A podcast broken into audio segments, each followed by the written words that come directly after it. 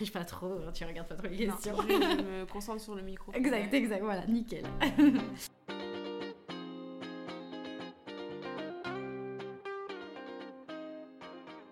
Bonjour à tous euh, et euh, bienvenue euh, derrière la vitre. Aujourd'hui, on est sur un épisode un petit peu particulier, une première pour moi puisque euh, j'ai un invité, une invitée même. Euh, du coup, je suis très contente de l'accueillir. Donc aujourd'hui, on est avec Élise Romba. Euh, donc bonjour à toi. Bonjour. Je suis très contente de, faire, de participer à ton podcast et d'être ta première invitée. C'est vraiment un honneur et je suis très contente d'être ici. Bah oui, merci beaucoup, c'est trop cool. Donc, bah, je pense que ça s'est fait un peu comme ça, c'était pas trop prévu, mais euh, du coup, il s'avère que tu es sur quelques jours à, à Grenoble pour faire Ouais. donc un stage pour euh, des jeunes. Pour des jeunes, exactement, oui. Euh, bah là, du coup, euh, j'enchaîne euh, mes deux journées encore euh, demain. Et donc, du coup, c'était l'occasion, euh, vu que j'ai eu une super invitation, bah, de venir ici. un hôtel contre un podcast. C'était ça Exactement. le deal, voilà. Tout à fait. C'est tout à fait ça. non, non, bah écoute, très bien. Moi, je suis super contente. Moi, mon but, un peu de, de pouvoir euh, discuter avec toi et de présenter un peu la discussion euh, aux gens qui écoutent, c'est de pouvoir aborder, bah, déjà, de te mettre un petit peu en avant. Ça fait Mm. toujours plaisir de mettre des joueurs donc, bah, professionnels, parce que tu es joueuse professionnelle. Euh, donc, ça te met un petit peu en avant. Et puis, euh, d'avoir un peu ton point de vue sur des petits sujets euh, qui peuvent être intéressants, je pense, pour, pour tout le monde. J'ai noté deux, trois petites questions. J'ai préparé mes, mes petites questions en avance. Donc, bah, écoute, ce que je te propose dans un premier temps, en vrai, c'est de te présenter, hein, tout simplement, un peu ton parcours et tout, ce que, ce que, où est-ce que t'en es, un peu ton, ton classement, etc., pour que les gens, peut-être qui te connaissent pas trop, euh, sachent, en sachent un peu plus sur toi. Très bien. Eh ben écoutez, moi c'est euh, Élise Romba, donc euh, j'ai 25 ans. Je suis née à Lyon, donc je suis originaire de Rhône-Alpes. Donc j'ai commencé le squash quand j'avais 10 ans. Euh, et puis bah, j'ai eu, on va dire, euh, une progression assez rapide sur, euh, sur mes débuts qui m'ont permis de m'ouvrir pas mal de titres de championne de France, des sélections d'équipe de France. Et donc du coup j'ai pu évoluer dans des, dans des sports-études. Euh, et en ce moment, donc, je suis... au Pôle France à Créteil, donc, euh, où je m'entraîne avec, euh, on va dire, l'élite française euh, féminine, euh, ce qui est vraiment génial en termes en termes d'entraînement. Euh, en termes de mes classements, bah, du coup, je suis numéro 4 française senior actuellement Mhm. et euh, 100 mondial. Donc, euh, je suis Bravo. sur le circuit. Merci. donc, euh, donc voilà, ça fait le circuit professionnel. J'y suis depuis un petit moment. Mais, donc, ça fait 8 ans que je suis sur le circuit professionnel. Tout à fait. Ok, super. Donc, bah, beau parcours, beaucoup de, beaucoup de titres aussi, rapidement, comme tu l'as dit. Et donc, comment t'es rentrée un peu dans, dans ce milieu-là, en fait? Euh, bah écoute, euh, vraiment tout bête. Je, mes parents sont très sportifs, donc ils ont toujours voulu que je fasse un sport. Donc j'ai essayé la natation pendant des années. Euh, j'ai fait un an d'escalade que j'ai pas du tout aimé en fait. Ah ouais? Euh, Ah, je pas trop cool. Ouais, Ok. j'ai- mais j'ai pas accroché du tout. Euh, du coup, j'ai fait un an et j'ai vite arrêté. Et puis, bah, à un moment, je faisais pas de sport, il y a rien qui m'intéressait. Et euh, mon papa avait besoin d'une fille en fait pour jouer euh, pour les, inter, euh, les interclubs justement. Ah oui, en circuit jeune, du en coup. circuit jeune, ouais, exactement, ouais. pour les championnats de ligue. Et du coup, j'ai joué sans savoir servir, sans savoir jouer du tout. Et, et ça m'a plu, mais sans, sans plus. Et puis Mhm. j'ai commencé à faire d'autres compétitions parce qu'ils avaient encore besoin de filles. Et au fur et à mesure, bah, j'ai commencé un peu à tomber dedans. Mon papa a commencé un peu à me prendre au sérieux aussi en, en termes de mes capacités. Et donc, il a commencé à m'entraîner.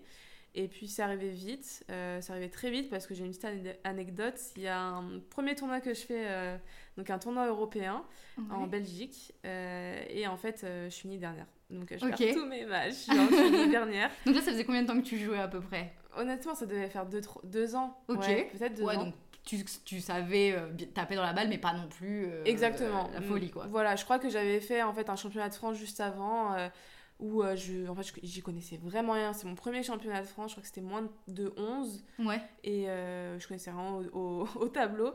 Et mon, à un moment, je fais un match et euh, mon père il vient vers moi, il me fait Bah là, tu viens de battre la 3 française. Euh, j'y connaissais rien. Et en fait, je pense que c'est à partir de là il m'a pris un peu au sérieux. Donc, du coup, qui m'a inscrit à un tournoi européen pour voir ce que je valais Ok. un peu sur, sur le niveau européen. Et donc, bon, je finis dernière. Et du coup, je m'entraîne parce que j'ai commencé à prendre ça un peu plus au sérieux. Et l'année d'après, je le gagne. Ok. Donc, euh, ça a montré un peu la progression que j'ai pu avoir en un an. Ah bah, bah oui, carrément. Ouais. un tournoi européen en plus. Oui, Donc complètement. euh, voilà, c'était pas euh, le championnat de ligue euh, Non, de la ouais, non. région et tout. C'était. euh, C'était vraiment le gros tournoi et je me rappelle même, bah, euh, j'avais battu en demi-finale euh, Tino Gillis.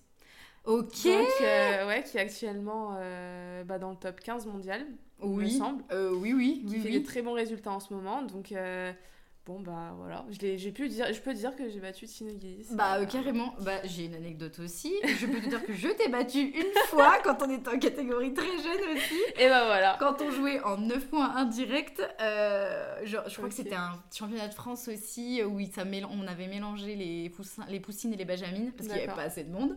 Et on avait mélangé les tableaux. Moi je devais être en, en benjamin parce que j'ai deux ans de plus que toi, je crois. Oui, c'est ça. Voilà, et, euh, et du coup, euh, j'avais gagné en 5 jeux, un truc comme ça, et euh, voilà, c'était la seule fois. Et depuis, tu m'as rejoué, et euh, tu m'avais déjà mis des bulles aussi.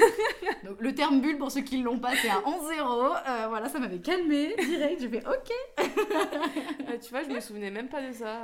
Et bah donc, voilà. euh, Mais Oui, tu peux bah. dire que du coup, tu m'as battu. Exactement, je Voilà. peux dire que j'ai déjà battu l'actuelle numéro 4 française. Tout à fait. ça ne rigole pas. Exactement. Donc bon, voilà. c'était qu'une fois, mais. Oui, bah, ça compte. Ça compte. Ça compte, ça compte. Ok, super. Euh, alors, j'ai fait quelques petites stats justement sur ton euh, parcours pro. J'ai fait mes petites recherches là. Euh, alors, je sais pas si tu savais, mais en tout, sur tout ton circuit pro, Mhm. t'es à 40% de victoire. Genre, dommage. Ouais. Qu'est-ce que tu penses de cette stat un peu?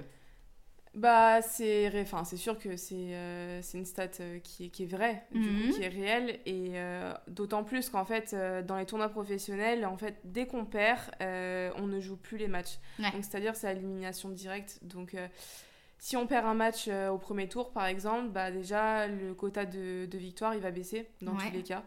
Et euh, bah, c'est vrai qu'au début, bah, c'était très compliqué euh, de passer des tours parce que les tableaux sont faits un peu. euh, euh, c'est au tirage au sort, donc on peut, on peut tomber sur des têtes de série euh, et pas avoir de chance. Euh, J'ai pas eu de chance, Ouais. souvent. Ok. Et donc, du coup, ce qui fait que j'ai perdu pas mal de matchs. Mais aussi, voilà, quand on a des matchs, on va dire, à gagner, il faut saisir l'opportunité et donc aller le plus loin possible. Mais du Mhm. coup, ça montre aussi que des fois, j'ai pu faire beaucoup de tournois avec peu de matchs, dû en fait bah, à, une, Ah oui. à une défaite en fait très rapide. Ouais, premier deuxième tour, quoi. Ça, tu- tu Exactement. peux, voilà. En fait, ouais. tu peux pas te rattraper en te disant, oh, bah, de toute façon, j'ai les places à, à jouer. Mm. Et du coup, bah, tu peux, enfin, potentiellement, s'il y avait les places qui pouvaient se jouer, bah, tu peux un peu augmenter ton, ton, ta- ton stade de victoire. Mais Ouais, là, ouais, tu peux même pas. En fait, Ouais. c'est vraiment si tu gagnes voilà, des tournois, si tu vas très très loin dans les, dans les, dans les tableaux à chaque fois. Euh, mais voilà, c'est. Et puis ça joue compliqué. aussi pour euh, du coup le classement euh, au global parce qu'en Ouais. fait bah, plus tu fais de matchs ça veut, ça veut- donc ça veut dire que plus t'en gagnes Mhm. aussi potentiellement et donc euh, après derrière ça, ça compte pour ton classement euh, le rang mondial quoi. Oui, je exactement. Je sais pas exactement comment ça fonctionne un peu les, les points et tout au niveau circuit professionnel parce Ouais. que déjà je trouve ça super dur comment ça fonctionne sur le sur euh, en, en France quoi Ouais. le- le- les points et tout mais au niveau pro je sais pas du tout comment ça fonctionne. C'est un peu technique. Ouais. Bah, c'est en gros, il y a plusieurs compétitions de, de- d'un certain, on va dire, niveau, plus ou moins. Euh, et en fait, on va rentrer de- dans les tournois par rapport à notre classement déjà. Ouais. Donc, ce qu'il faut dire que les gros tournois, on va dire euh, les plus, les plus grands tournois, c'est souvent le top 50 mondial qui rentre euh, parce Ok. que voilà, il y a à peu près 48 places. Et donc, euh, bah, moi, par exemple, actuellement, euh, top 100 mondial, je ne peux pas y rentrer. Ok. Donc, euh, cela, ça te permet d'avoir vraiment des, des super points dès le premier tour, en fait. Ah bah oui ouais. Donc, tu es assuré à chaque fois de conserver, on va dire, plus ou moins ton classement de 50 mondial. Ok. Mais pour arriver à ce classement, il faut passer par des tournois beaucoup plus petits. Mhm. Donc, on a des. Et c'est par rapport aux dotations. Donc, tu as du 5000, du 10 000, Mm. du 20 000, euh, ainsi de suite. Dollars. Dollars. Voilà, dollars. Pardon. Et euh, en fonction de ça, bah, il y a des points qui sont attribués. Donc, bien sûr, le plus bas, bah, les points seront, euh, seront bien sûr les plus bas aussi. Ouais. Et plus tu vas monter en classement, plus ils seront, euh, ils seront hauts. Mais le truc, c'est que, bah, par exemple, il faut gagner quand même pas mal de tours pour pouvoir vraiment monter en classement Ouais. en fonction de ta moyenne. Parce que Mm. les autres aussi, tu vas vraiment en fait être en concurrence, c'est-à-dire que ta moyenne doit être toujours au-dessus des autres. Ouais. Et en fait, elle est calculée à plusieurs tournois. Donc, ce qui est très important, c'est réussir à être régulier dans une saison Mm. et pouvoir euh, vraiment passer le plus de tours pour justement pouvoir monter en classement. Ouais. Et je pense qu'il est aussi important à savoir, et c'est surtout dans la planification, c'est que tes points, en fait, ils te durent que un an. Ok. Donc c'est-à-dire euh, que après un an ils expirent et donc du coup bah si tu Ok. ren- le remplaces pas par un soit un des meilleurs points soit les points à peu près, à peu près similaires bah tu vas descendre au classement Ah, forcément, ouais. forcément. Non, t'as une carte fidélité euh, presque avec tes. si ça expire, t'as plus le droit derrière. Ouais exactement donc il faut que tu, re- tu retrouves soit le même tournoi et que tu arrives à rentrer dedans et que tu fasses quasiment les mêmes points donc je sais pas s'il y a un tournoi tu le gagnes bah va falloir dans l'année que tu refasses un tournoi que tu gagnes du on va dire du même niveau pour pouvoir Ouais, ouais, conserver tes points. Ok. Donc bah ouais. c'est assez stratégique, c'est pour ça qu'il faut choisir même pas les tout points. ça, c'est trop Ok, d'accord, c'est super intéressant. D'accord, et en plus, le classement, c'est toutes les semaines maintenant. Maintenant, c'est toutes les semaines. Avant, c'était Voilà. tous les mois. Et maintenant, c'est toutes les semaines. Donc, c'est encore plus compliqué parce Ah que ouais. les points, avant, ils expiraient tous les mois. Donc, tu pouvais un peu anticiper. Maintenant, vu que c'est toutes les semaines, bah, du jour Ah au ouais. lendemain, tu peux te dire bon, bah là, je suis top 100 par exemple. Mhm. Euh, je peux m'inscrire à tel tournoi. Ah oui, mais non, parce que là, je vais perdre tel point que j'aurais pas Oui. remplacé. La semaine prochaine, peut-être c'est Exactement. mort, quoi. Et donc, du coup, je pourrais pas rentrer dans le tournoi que je voulais. Ah parce ouais, que j'aurais baissé. Bah oui. Donc, c'est hyper, euh, ouais, comme je te disais, hyper stratégique des fois de choisir ses bons tournois. euh, Ah ouais, ok, d'accord. Bah c'est c'est bête, mais euh, tu vois, bah, moi, moi, à mon niveau, euh, du coup, euh, national, c'est pas pire, mais voilà, euh, c'est euh, avec ce nouveau système, du coup, de, de, de classement. Donc, Mhm. euh, du coup, en pro, c'est toutes les semaines, et du coup, en France, c'est tous les mois. Tous les mois maintenant, Voilà, oui, c'est ça. exactement. On était au trimestre avant, et maintenant, c'est tous les mois. Ça permet aussi, je pense, d'arrêter d'attendre vraiment trois mois que tes, Ouais. perfs, que tes perfs en fait soient vraiment récompensés. Donc Ouais. c'est vrai que c'est bien Mm. parce que c'est dans l'immédiat. Mm. Et je pense plus après au niveau professionnel, c'est aussi se dire bon bah ça va changer aussi au niveau du top, par exemple le top 10. Ouais, Bah du coup il change plus souvent parce que ça bah, fait plus bouger les classements. ouais. Exactement, bah, là on Mm. voit qu'il y a quand même des numéros 1 mondiaux qui passent euh, une fois, puis après ils redescendent. Donc c'est vrai que ça fait un peu aussi un petit challenge et puis ça fait euh, Ouais, c'est vrai. voilà, exactement, ça fait un petit truc euh, en plus, je pense, pour Mhm. attirer le public.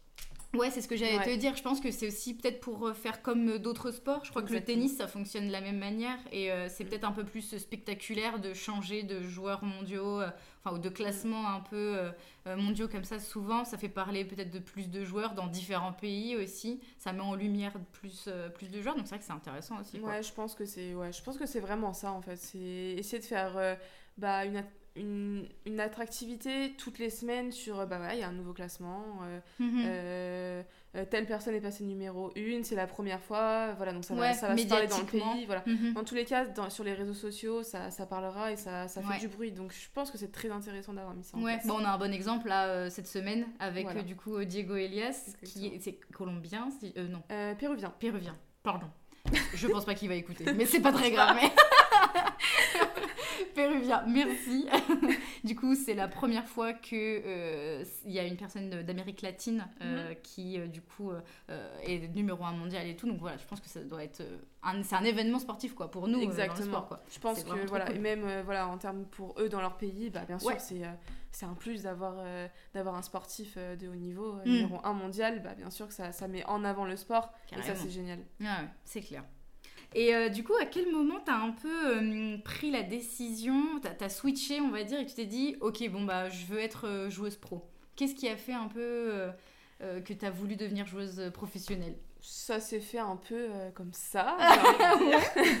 non, mais c'était un peu la logique de la suite de- du junior en fait. Ok. C'était euh, voilà, de se lancer sur le circuit professionnel. Mhm. Et euh, moi, j'ai pu le- me lancer un peu aussi sur ma dernière année euh, de moins 19. Ouais. Donc ça m'a permis un peu de faire la transition aussi, bon, qui a été très dur parce que du coup, euh, niveau études, c'était dur parce que j'étais très absente. Ouais. Mais, mais ça a permis de faire une transition.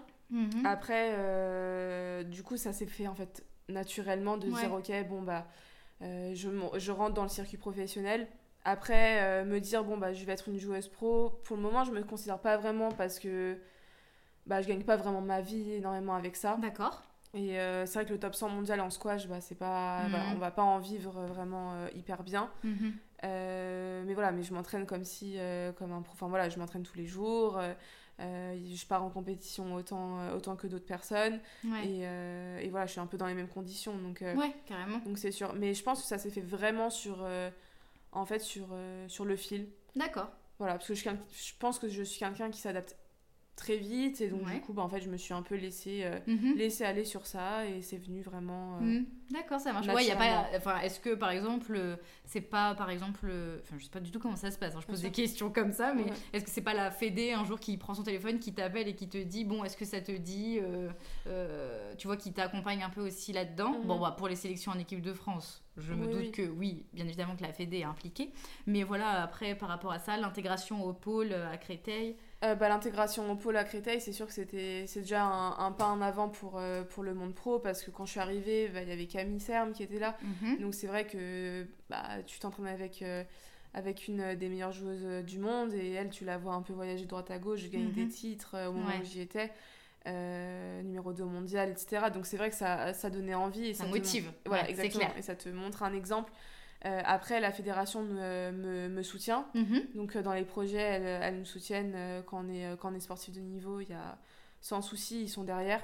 Cool, Après, ouais. ils, ils nous forcent pas la main à, euh, Ouais. à notre projet. hein. Donc ils nous accompagnent dans, dans, dans nos objectifs, dans nos ambitions. Mhm. Mais jamais ils vont nous dire bah toi tu fais Il faut que tu fasses ce tournoi, exactement. ce tournoi. toi tu faut que tu fasses euh, les tournois pro non ça, ça vient vraiment de nous et, et sur ça c'est vraiment bien parce que on a la liberté de vraiment choisir ce qu'on veut faire Ok, Voilà. ça c'est vraiment chouette. ouais Ça marche. Et du coup, tout à l'heure, tu parlais un peu de tes études, la gestion, Mhm. un peu, que ça pouvait être pas, pas facile. Comment t'as géré un peu justement, toi, euh, cet aspect-là, euh, mi-études, mi-joueuse pro et tout? Euh, bah, pas facile parce que du coup tu peux pas être à 100% dans un projet Ouais. donc t'es un peu en 50-50 dans les Mhm. deux Mhm. Euh, alors de base j'étais pas du tout étude moi ouais. À la base, euh, j'aimais bien l'école, mais sans plus, j'étais Ouais. pas non plus euh, euh, hyper, hyper forte. Mais, mais du coup, en fait, j'ai jamais su vraiment ce que je voulais faire. Donc, après le bac, je me suis dit, bah, je vais partir en STAPS parce qu'en termes d'aménagement sportif, c'était génial parce qu'en plus, j'étais à l'INSEP. Donc, là-bas, bah oui. les aménagements sont vraiment. C'est vraiment top. fait pour. Ok, d'accord. ouais. Exactement. Ouais. Donc, du coup, ça me permettait de m'entraîner deux fois par jour. Donc, c'était vraiment bien. Ok. Euh, donc, j'ai suivi ça. J'ai validé ma licence TAPS. Ouais. Euh, donc là, ça a été un peu dur la première année, justement, euh, parce que je jonglais en fait entre ma dernière année de moins 19 Ouais. et le senior, et du coup, Ok. les études. Donc j'ai loupé ma première année de STAPS parce que c'était vraiment dur en termes d'absence. Ouais.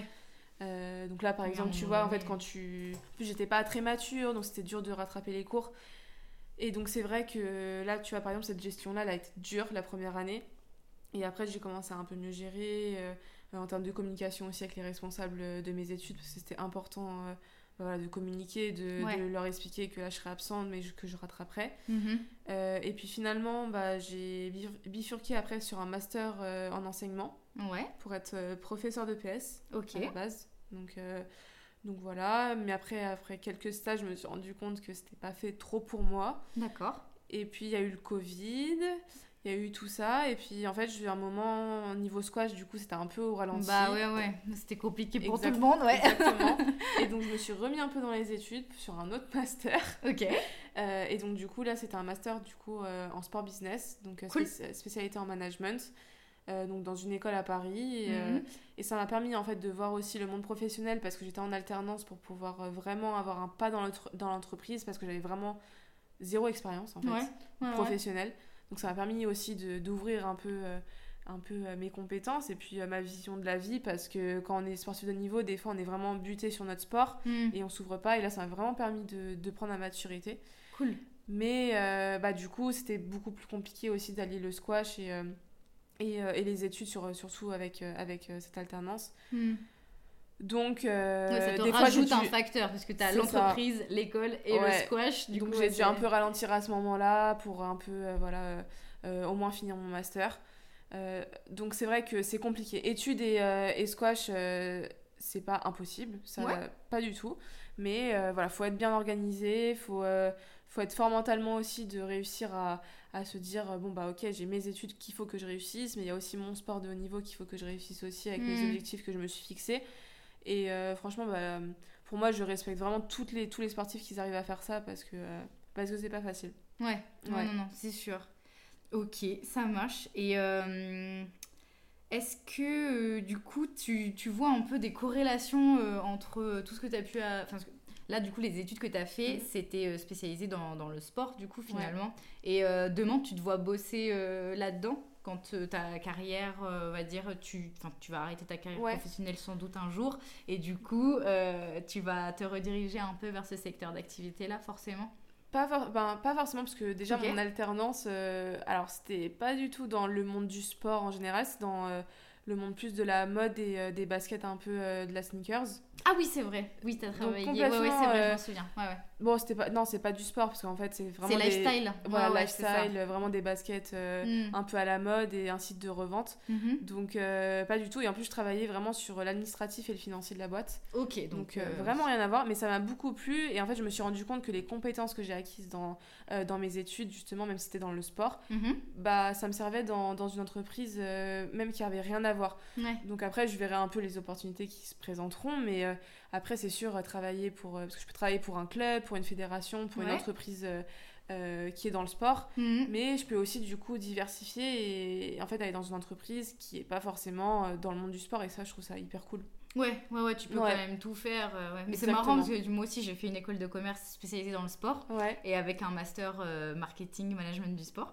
Et euh, du coup, bah, aujourd'hui, je travaille plus dans, ce secteur-là. mais malgré tout, en effet, tout est. Mhm. ça- 'fin, tu peux tout, tout euh, je dirais, traduire euh, dans une autre entreprise, ça fonctionne. Quoi. Exactement, les Ça compétences fonctionne. sont les mêmes, on va dire juste bah, quand tu fais tes études et que tu aimes bien le sport, c'est vrai que c'est cool de travailler dans un environnement euh, Ouais. avec des cours qui sont un peu plus euh, voilà, axés sur le sport. Ouais, ouais, ouais. Voilà. Mais ça ferme pas les portes sur autre chose. Et ça, c'est bien. non, carrément, ouais. Non, non, ok, super. Est-ce que tu voudrais bien nous raconter un peu qu'est-ce que c'est une semaine un peu typique euh, de, de joueuse, euh, de joueuse pro? Est-ce qu'il y a vraiment un peu des, des, des moments phares euh, dans, dans la saison, etc. Une préparation euh, liée à Mhm. certains objectifs et tout? Euh, alors déjà, ce qu'il faut savoir, c'est que euh, euh, une saison, ça dure plus ou moins, euh, donc de, ça commence euh, fin août et ça va finir plus ou moins euh, fin juin. euh, Ça va dépendre Comme peu- l'école. Bah, c'est un peu l'année scolaire, exactement. Donc, ce qui est bien, c'est qu'au moins, euh, on a, on va dire, l'été pour, euh, pour préparer la nouvelle saison. Et donc, c'est vraiment sur, sur les deux mois, on va dire euh, juillet-août, où on va faire une préparation physique poussée, Mhm. où on va vraiment voilà, essayer de, de changer un peu de sport, de couper un peu avec le squash Ouais. et de faire d'autres sports d'endurance pour vraiment pré- préparer le physique et le corps pour la saison. Et puis, euh, bon, après, ça, ça va être sur une ou deux semaines maximum. Et après, on va réinclure le squash, mais bien sûr sur des préparations beaucoup plus axées, sur des choses euh, qu'on a pu voir cette saison qui n'ont pas fonctionné ou qu'il faut travailler. Mhm. Et vu qu'on a le temps d'avoir un gros bloc de préparation, euh, et ben, on va pouvoir vraiment bosser sur, euh, sur les, points, les points faibles, les points améliorés, tout en conservant toujours plus euh, de physique. Donc en fait, ça va être quand même axé beaucoup physique, mais ça avec marche. des séances squash. D'accord. Voilà. Et, euh, et du coup, est-ce que tu sais, parce que moi, il y a un truc qui m'intéresse particulièrement euh, euh, dans notre milieu, sur le circuit pro, c'est un petit peu les, les différences qu'il peut y avoir entre les pays et un peu, parce que au- aujourd'hui, on sait que, bah, par exemple, c'est l'Égypte qui est au top du top, quoi, qui sont les meilleurs joueurs mondiaux. Est-ce que tu sais si aujourd'hui le mode de fonctionnement, le mode d'entraînement euh, bah, des Égyptiens, je prends un exemple, enfin, voilà, Mhm. ou alors des Anglais, est très différent, euh, est très différent du, du nôtre. Alors j'ai moi malheureusement j'ai jamais pu aller en Égypte donc euh, j'ai que des, euh, des retours de personnes qui ont Ouais. pu me- m'en parler Euh, mais c'est vrai que c'est complètement différent mais c'est différent déjà parce que là-bas le, le squash c'est le sport euh, numéro 2 en fait donc euh, les infrastructures sont énormes Euh, on va dire euh, en termes de coach il y a énormément de, de coachs Ok. Et puis euh, bah, il y a beaucoup de joueurs Mhm. donc, euh, qui dit beaucoup de joueurs dit euh, bah, beaucoup aussi de joueurs bons, Ouais. d'un très bon niveau, et ce qui permet en fait, bah, logiquement, d'augmenter en fait complètement le niveau. Et, et ça permet d'avoir. Tout le monde un peu se, essaie de se challenger en Exactement. de niveau et du coup ça tire vers le haut globalement quoi. Ouais, et puis en fait, c'est ça, du coup, bah, pour être le meilleur, faut, faut vraiment voilà, montrer qu'on a sa place. Et donc, du coup, c'est vrai que là-bas, ils ont tous faim de ça parce que Ok. Voilà, c'est vraiment un sport qui est, qui est reconnu là-bas. Ouais, ils ont vraiment une reconnaissance, ça passe à la télé apparemment. Et donc je pense que bah, ce qu'ils veulent, c'est c'est- voilà, c'est c'est gagner tout le monde. Et c'est vrai que bah, c'est pour ça qu'ils ont... On les voit avec, euh, avec un, un comportement de... de, ouais, de- pas de tueur, mais voilà, ils ont envie de gagner sur Ouais. chaque point. c'est voilà Et dès le plus jeune âge. Mhm. Mais euh, c'est parce que là-bas, en fait, tous les points sont, sont super importants. tous les matchs sont super importants pour, euh, bah, pour arriver au top niveau. Quoi. Hmm. Ok. D'accord. Et euh, est-ce que, euh, ouais, euh, entre joueurs du coup international, enfin vous échangez un peu justement mm-hmm. sur, sur les typologies d'entraînement ou, pas spécifiquement C'est un peu secret. pas spécifiquement, c'est vrai. Après, quand il va, après par exemple, je suis jamais allée en Égypte, mais quand il va, ils sont très ouverts, ah, ouais. très ouverts à, bien sûr, à, t'entraîner. Après là-bas de j'avais un peu parlé avec une égyptienne et euh, ils font beaucoup de matchs. D'accord. Et en fait, c'est des matchs bah, de très haut niveau à chaque fois. Ils vont jouer vraiment des, euh, des joueurs à chaque fois. Euh, Ils se mettent en conditions réelles, quoi. Ça va être dur, c'est pas des matchs faciles. Mm. Donc, c'est vrai que c'est un, peu un peu différent de nous. nous, c'est un peu plus compliqué de trouver vraiment des joueurs pour, pour avoir des gros matchs à chaque fois. Et du coup, on va souvent rejouer les mêmes joueurs. Ouais, ouais. Et, euh, mais, euh, mais voilà, mais ça c'est parce que euh, là-bas, voilà, c'est hyper, hyper populaire. Et, donc, ils sont nombreux à être très bons aussi. C'est ça. Bah, de toute façon, c'est un peu logique. plus il y a de joueurs, bah, plus il va y avoir de bons joueurs. Mhm. Et ça va sortir des, des, voilà, des numéros 1 mondiaux, des, des champions du monde et, et, tout ce qui suit. Ok, ça marche. Euh, et est-ce que tu fais aussi un peu de... Et moi, il y a un sujet que je trouve trop intéressant et j'essaye un peu de m'y mettre, euh, bon, à mon niveau, dans la mesure où ça peut m'intéresser et être euh, intéressant pour moi. C'est un peu tout ce qui est prépa mentale, mhm. sophrologie, tu vois, un peu ce, ce, ce genre de, de, de, préparation. Oui. alors pour moi, c'est vrai que c'est un axe un peu compliqué. Ok. Enfin, après le squash, on sait très bien que c'est un sport complet, donc mhm. c'est très mental. On le sait, voilà, c'est parce que le jour J, on a beau avoir travaillé euh, euh, très très dur, euh, si le jour J, bah, le mental il n'est pas là, il n'y a rien qui sort. Mm. Et, et c'est vrai que des fois c'est compliqué de réussir à gérer ces moments-là de pression. de se dire bon bah voilà là c'est par exemple comme je te disais tout à l'heure tu as un bon tableau euh, tu sais qu'il faut que tu gagnes ce match à tout prix pour faire des points. Ouais. Bah voilà, faut réussir à gérer cette pression et te dire bon bah là j'ai un super tableau, faut que là c'est maintenant, faut que je saisisse vraiment ma Mon occasion. Exactement. Et c'est là où des fois bah, la pression elle peut, elle peut arriver.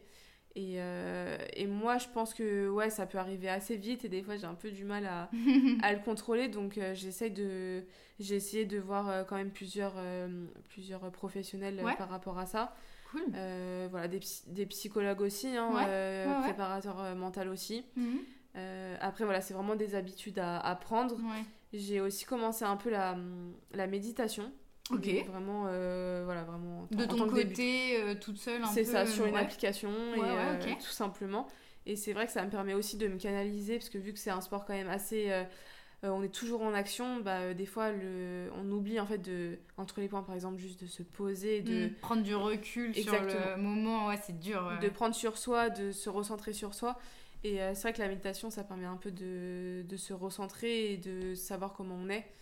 Donc après, j'en fais pas assez, ça j'en suis consciente. Mais c'est pas encore dans mes routines vraiment ouais, de, voilà, c'est ce que j'allais te dire. T'as un peu peut-être après des routines qui se disent bah, tel jour je fais ci, tel jour je fais ça. Mais c'est vrai que pour le moment, Enfin voilà, je l'ai pas forcément vraiment mis dans ma, dans ma routine euh, hmm, de semaine, mais je hmm. pense que c'est voilà, c'est quelque chose euh, qui apporte un plus et je pense que tous les, tous les joueurs le font. Hmm, ok, d'accord. Bah moi, tu vois, euh, je pense que ça fait la... Go... À partir du moment où j'ai un peu inclus ça dans mes entraînements, où vraiment j'ai commencé à, à, faire pas mal de sophrologie et tout, euh, un peu toute seule, on va dire, tu vois, je regarde des petites vidéos sur YouTube, machin, tu vois, mais ça peut suffire.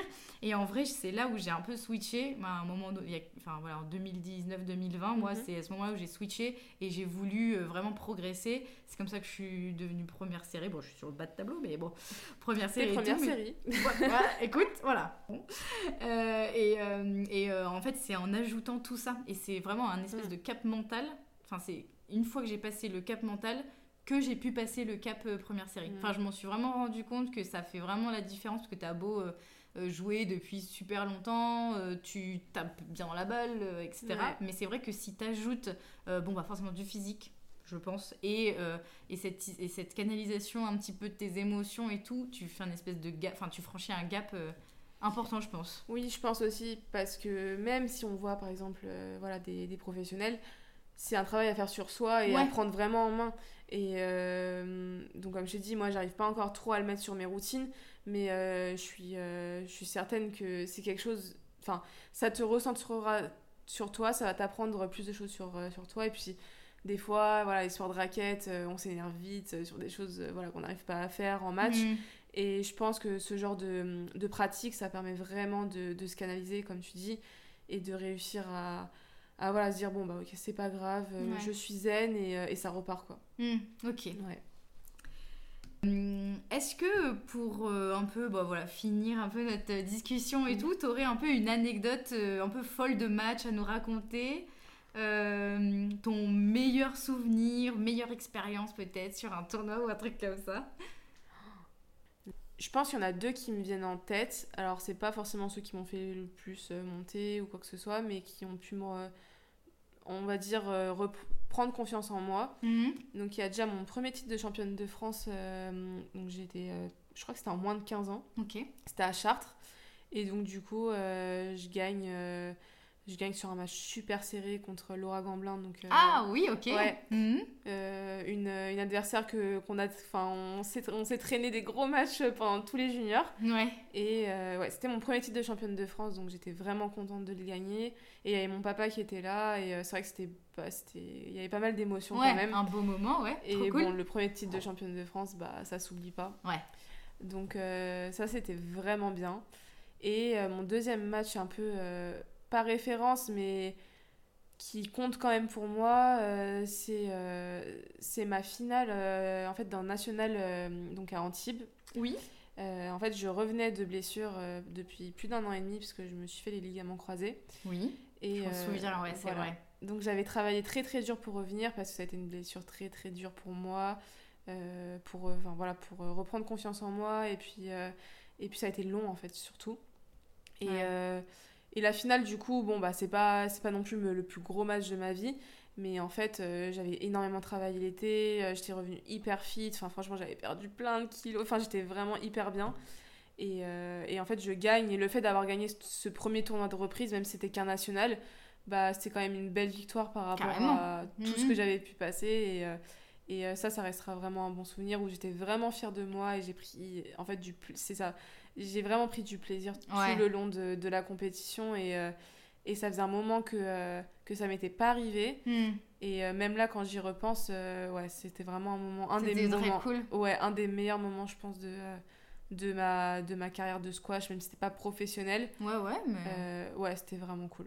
Ok, super. Je crois que je m'en souviens, ouais, j'étais, j'étais là à ce moment-là. Ouais, Tu joues contre eux euh, Maud Ah, mais oui, Maud Duplon, exactement. Ah oui, oui. Ah, mais oui, quel match, c'est vrai. Ouais, c'était un super match en plus. Ah ouais, ouais, ouais, c'est vrai. Ouais, oui, c'est vrai. Ah, bah, genre, on adore les matchs pleins d'émotions. c'était pas forcément plein d'émotions, mais pour moi, il, a, il signifiait beaucoup de, oui, voilà. ouais, ouais, de choses par rapport à tout ce que j'avais pu, euh, on va dire, endurer. Bon, c'était pas horrible, hein, je vous préviens. mais c'était un peu long de, de revenir d'une blessure, surtout que je me suis fait en fait la blessure sur le cours. Oui, ouais, c'est vrai, je m'en euh, souviens ça, ouais. Voilà, sur un quart de finale au championnat de France et où je menais et j'aurais pu euh, aller sur ma première demi-finale euh, au championnat de France senior. Ah ouais. Et donc du coup, c'était dur aussi de... J'avais pas d'appréhension, de, de, peur de me refaire mal, mais ça signifiait beaucoup de, voilà, de revenir et de gagner. Bah déjà, c'est trop cool que tu n'avais pas trop peur de te faire mal, parce que moi, l'année dernière, j'ai eu une entorse à, la cheville, à la dernière journée par équipe. Et euh, une entorse, c'est vraiment le truc à la con. Enfin, c'est vraiment super embêtant, quoi, pour pas grand chose. C'est censé pas durer longtemps, mais c'est quand même un peu embêtant. Mm. Et en fait, la semaine d'après, c'était les championnats de France deuxième série. Ah oui. Et j'étais tête, enfin, j'étais tête de série numéro 1. Et mon objectif, c'était d'être championne de France, en fait. Enfin, j'attendais que ça. Et là, la blessure sur le terrain, je joue oh. contre Lauriane Mingo, un de, mes un de mes super bons matchs aussi, moi, de mon côté. Et là, bim, tout cassé. Ouais. bon, c'est c'est dur du, du jeu hein, c'est sûr mais mentalement c'est pas facile et puis euh, faut s'en remettre et faut faut réussir à rebondir et je pense que c'est ça le plus important et ce qui montre aussi un peu la, la détermination d'une personne et la force mentale vraiment qu'elle a parce qu'on mm. parlait de mental tout à l'heure avec euh, les préparations alors oui, des fois c'est dur de gérer la pression, mais pour moi, réussir à revenir après une blessure et de revenir sur le cours alors que tu t'es blessé sur le cours, mm.